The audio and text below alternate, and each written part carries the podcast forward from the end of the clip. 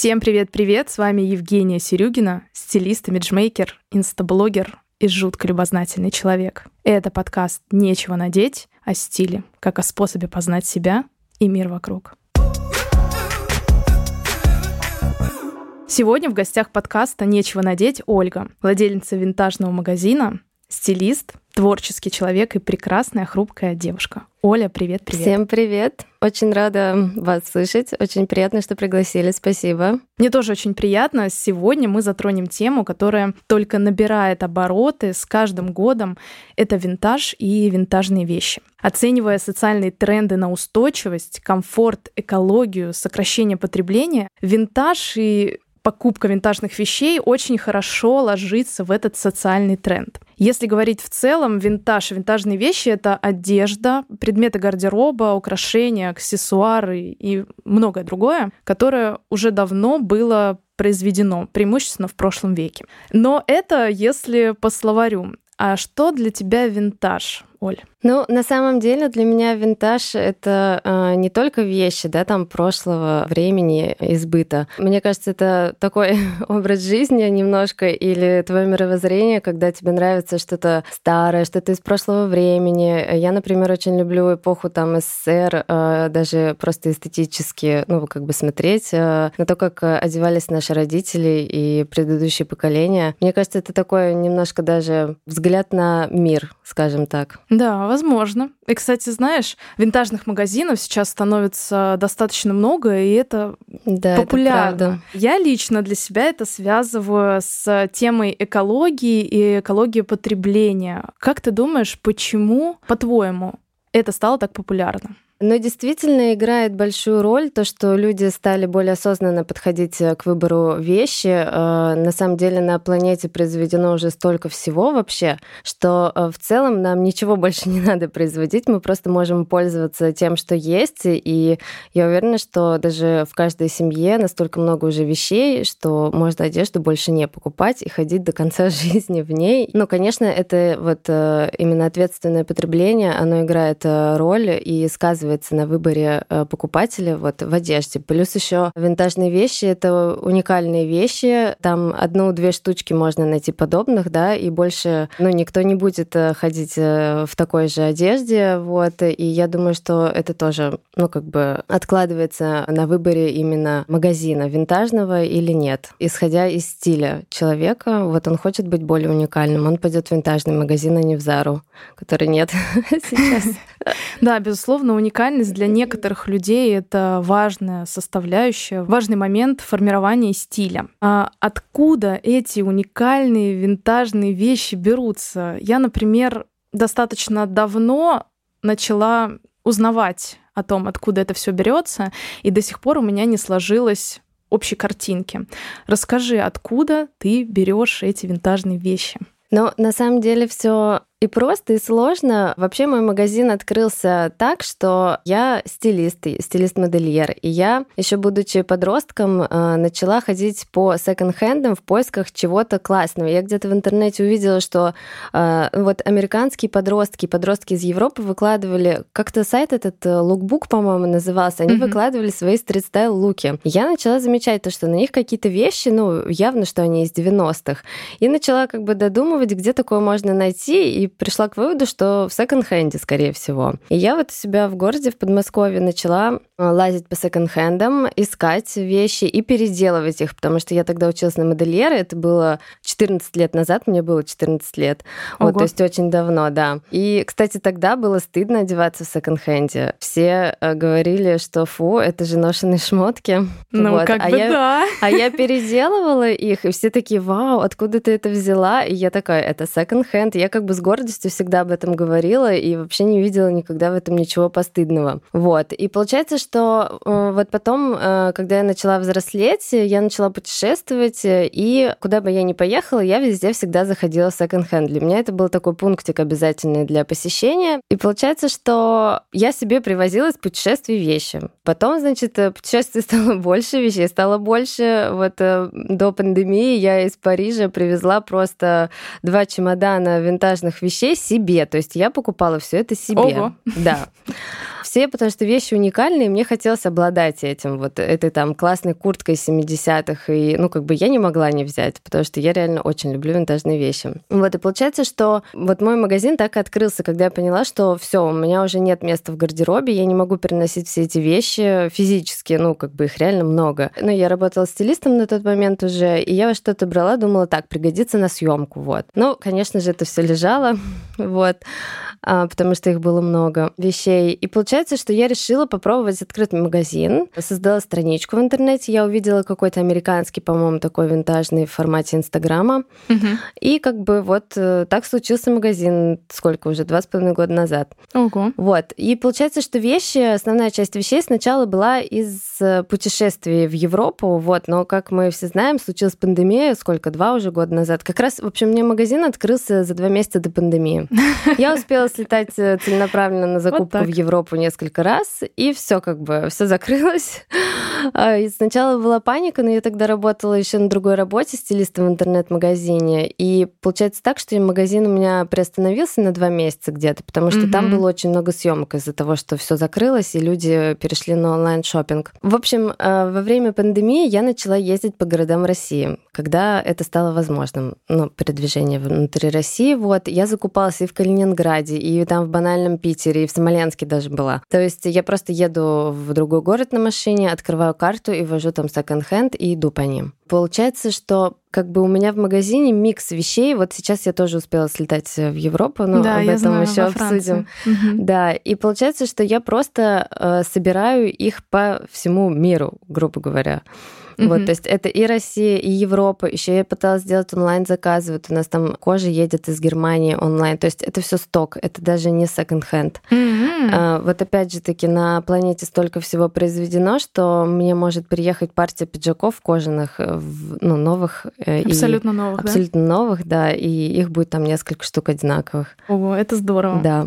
Я следила за тобой, как ты была в Париже. Меня на самом деле очень впечатлило, что ты занимаешься таким делом, ходишь в секонд-хенды, ищешь интересные вещи и потом привозишь их в Россию для того, чтобы люди были уникальными. Расскажи о своей поездке последней в Париж. Но на самом деле эта поездка у меня случилась э, отчасти тоже из-за пандемии, потому что за несколько месяцев до пандемии я купила себе билет на день рождения в Париж угу. на май, и получается в марте все закрылось вот два года или три назад. И получается, что у меня лежал ваучер на вот э, билет в Париж, и его надо было израсходовать, ну там до определенного числа. Да, я поняла. Угу. Я вот так прикинула, когда я могу поехать в Париж, и выбрала для себя дату, и почему-то я четко знала, что я до 1 марта должна улететь у меня ничего не складывалось с этой поездкой, но у меня внутри был сигнал четкий, что я должна улететь. Я не знаю, почему так сложилось, но реально, ну, как бы я вот э, целенаправленно всю поездку выставляла. В Париже нельзя было улететь напрямую, потому что, ну, нужен был грин-пас, чтобы прививка была иностранная. Mm-hmm.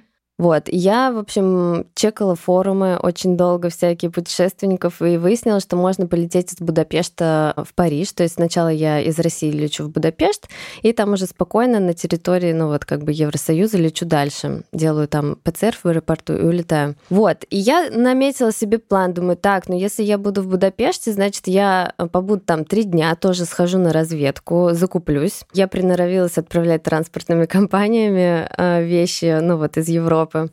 Думаю, так, ну побуду там три дня, все узнаю и, в общем, полечу потом еще в Париж, тоже на закупку. Вот, и получается, что мне вовремя не отдают мой загранпаспорт, мне надо было его менять.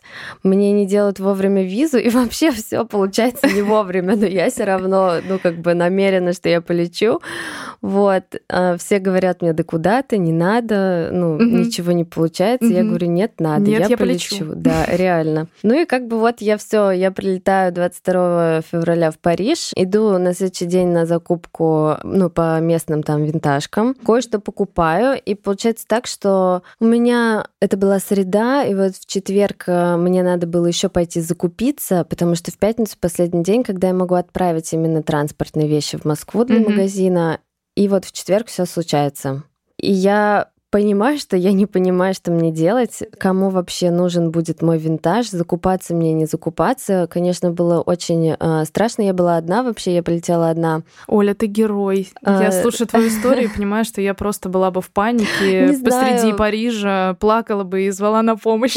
Ну вот, а я собралась и пошла покупать винтаж. На самом деле, потому что я подумала, что ну, я не, не узнаю, не знаю, как что будет, да, что мне делать. Я могу просто вот на ближайшие два часа себе распланировать время и пойти реально купить винтаж. Доедет он, не доедет, непонятно. Ну, как бы я подумала, что, ну что, максимум, что я потеряю, это деньги. Ну, как бы главное, чтобы все были живы-здоровы, ничего страшного в этом нет. Ну и в итоге я закупаюсь там в течение вот двух дней, упаковываю все для курьера, упаковываю свой багаж. Приходит курьер, забирает, и через день приходит э, оповещение, что все воздушное пространство закрылось, что mm-hmm. транспортные компании перестают все отправлять. Я уже мысленно попрощалась со своими вещами, но они доехали. Ого. Они успели, да, Это они чудо. проскочили. Обязательно нужно посмотреть э, вещи вживую, которые ты привезла. Да, там, туда. конечно, они с невероятной историей редкие теперь. находки, да. Вот. Ну и получилось, что из-за того, что меня отменили обратный рейс из Парижа прямой а, из-за закрытого воздушного пространства, я приняла решение еще и в Стамбуле закупиться, потому что это был вариант э, долететь ну, с пересадкой. То есть в Стамбуле я взяла там три дня и тоже еще закупилась там. Я там закупалась осенью, поэтому я уже знала, куда мне идти и что делать. Ну, история такая впечатляющая на самом деле. Проворачиваю это все в голове и правда не верится. Так, давай вернемся к винтажным вещам и к тому, что эти вещи, ну, в большинстве случаев, я так думаю, их кто-то уже носил, и зная, что есть люди, которые по соображениям гигиены не покупают такие вещи. Угу. Вот что ты думаешь по этому поводу?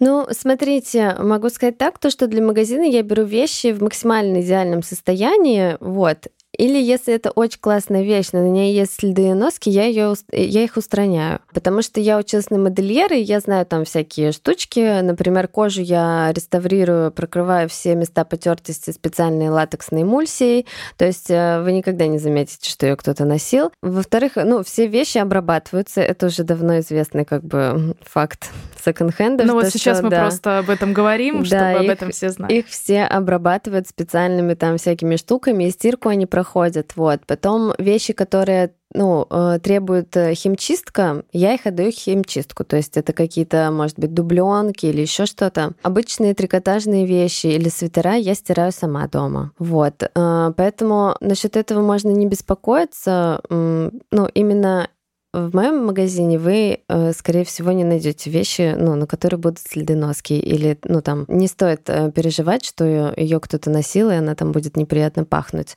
Но идя в какой-то другой секонд-хенд, э, ну, допустим, другого сегмента, скажем так. Угу. Там, конечно, будет очень Можно много грязной да? одежды, да, и, скорее всего, вам там будет неприятно, как вот большинству моих покупателей. Я знаю то, что они идут ко мне, потому что все уже чистенькое, все отобрано, вот. А я люблю покопаться в грязной одежде, скажем так, и найти какую-нибудь вишенку на торте. В этом что-то есть на самом деле. Не все готовы к этому, да. но, возможно, так что будьте уверены, у Оли в магазине все чисто, приятно. И еще она модельер вообще-то. Поэтому приходите. И по ощущениям мы развенчали миф многих людей о том, что, конечно, винтажные вещи — это что-то не гигиеничное. Ну, многие, конечно, да, скептически относятся к этому, но это личное дело, и я думаю, что если вы сомневаетесь, то лучше купить новую вещь, и, ну, как бы, да, чтобы вещь э, верно. дождалась своего человека, а не лежала у вас э, из-за, ну, каких-то там предубеждений. Да, согласна. Подошли к самому интересному. Как ты выбираешь винтажные вещи? Ведь они все разные. Я не знаю, на самом деле это что-то изнутри идет. Вот. Я просто вижу вещи и думаю, ой, какая она классная, и все. Ну, как бы, э, если Вопрос в том, что, как я понимаю, что она винтажная, то это видно по крою, это видно по uh-huh. биркам, uh-huh. особенно по биркам, потому что они такие, ну, все замысловатые какие-то. По деталям вот кроя а, это все, ну, как бы можно отличить винтажная вещь или это уже какие-то там нулевые и сток из H&M uh-huh. обычные, вот.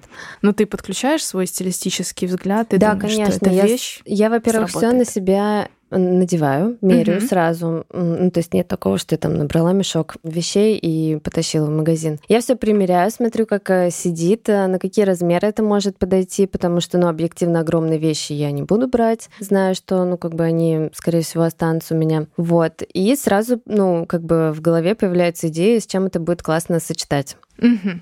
И вот смотри, как раз. Я знаю, что несмотря на популярность, возрастающую популярность э, винтажных магазинов, некоторые люди э, еще боятся покупать, потому что есть такой аргумент, э, не знаю, с чем носить. Какие ты можешь дать советы как стилист?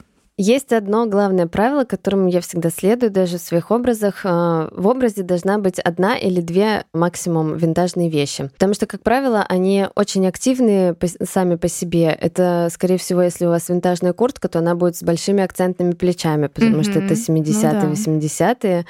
Вот. И, ну, как бы, получается, вы что-то одно яркое, винтажное надеваете, все остальное должно быть спокойной базой, там, базовые джинсы, ну, можно еще, допустим, какую-то акцентную обувь, например, надеть. Ну, да. ну, то есть э, одна-две вещи максимум, чтобы избежать вот этого эффекта, что вы городская сумасшедшая. Хотя я очень э, люблю такие образы, и, скорее всего, я так и хожу частенько. Вот. Но опять же таки все зависит от вашего стиля, но главное, в общем, не переборщить и рекомендую носить просто с базовыми вещами сочетать. Вот я как раз хотела спросить, можно ли вообще, в принципе, переборщить с винтажными вещами. Мне кажется, Безусловно, можно, но тут, наверное, следует идти по твоему правилу, что должно быть там максимум две вещи. Ну, может быть, еще ну, какое-то украшение. Да, да. Просто тоже все зависит от э, стиля человека. Но если вы только, допустим, начинаете, да, э, как бы внедрять в свой гардероб какие-то винтажные вещи, то лучше, конечно, миксовать с чем-то таким более обычным.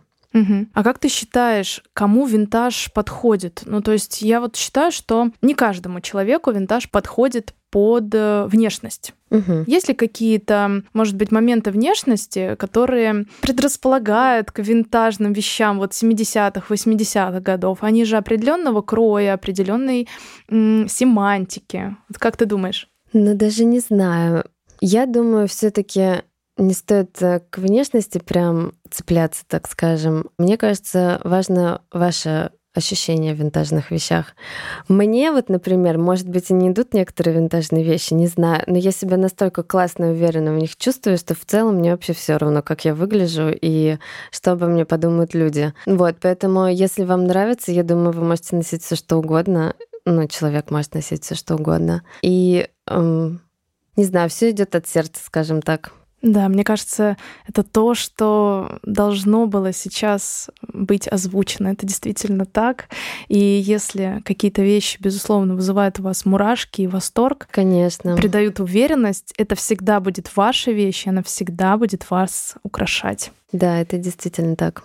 Оля, я не зря тебя пригласила на выпуск, а, потому что новые реалии подталкивают нас обращать внимание на устойчивые вещи, искать в них опору и к тому же не терять свою неповторимость и уникальность с помощью таких вещей. Последний неожиданный вопрос для тебя будет. Я вообще люблю этот вопрос. Если бы ты была какой-то винтажной вещью, то что бы это было и почему? Я была бы чем-то с очень большими плечами, с подплечниками обязательно. Это, скорее всего, была бы куртка с какими-нибудь э, наворотами, это было бы множество деталей, что-то такое сумбурное, что, скорее всего, обычный человек никогда бы не взял, потому что, ну, сказал бы, что, ой, нет, это слишком, это, перебор, это слишком да? для меня, да.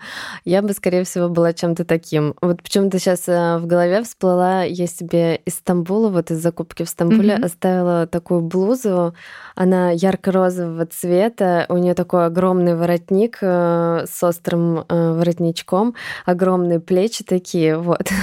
Мой молодой человек, когда увидел, сказал, «А, ты будешь как бухгалтер. А я подумала, ой, нет, вау, она такая розовая и большая, что она мне точно нужна. В общем, это было бы что-то такое экстравагантное. Ух ты. Ты знаешь, вот ты сказала про большие плечи. Я сразу же провела параллель вот с той ситуацией, которая была в Париже. И на твои хрупкие плечи легла такая ситуация. Мне кажется, здесь mm. очень четко прослеживается да, эта всего, нитка мои плечи. того, что ты выдержала на себе э, такую ситуацию. И ты знаешь, э, я искренне обожаю такие вопросы, ведь э, наш выбор всегда характеризует нас, раскрывает внутренне, а мы внутренне еще более красивые, чем снаружи. Оля, я благодарю тебя за интереснейшую беседу. У меня прямо идут мурашки. Я узнала еще больше о винтажных вещах и обязательно приду к тебе за покупками и буду агитировать своих слушателей хотя бы посмотреть на эти вещи. Спасибо, Оля. Пока-пока. Пока. Не забывайте ставить звездочки в iTunes, добавляться в телеграм-канал подкаста «Нечего надеть». Ссылка в описании.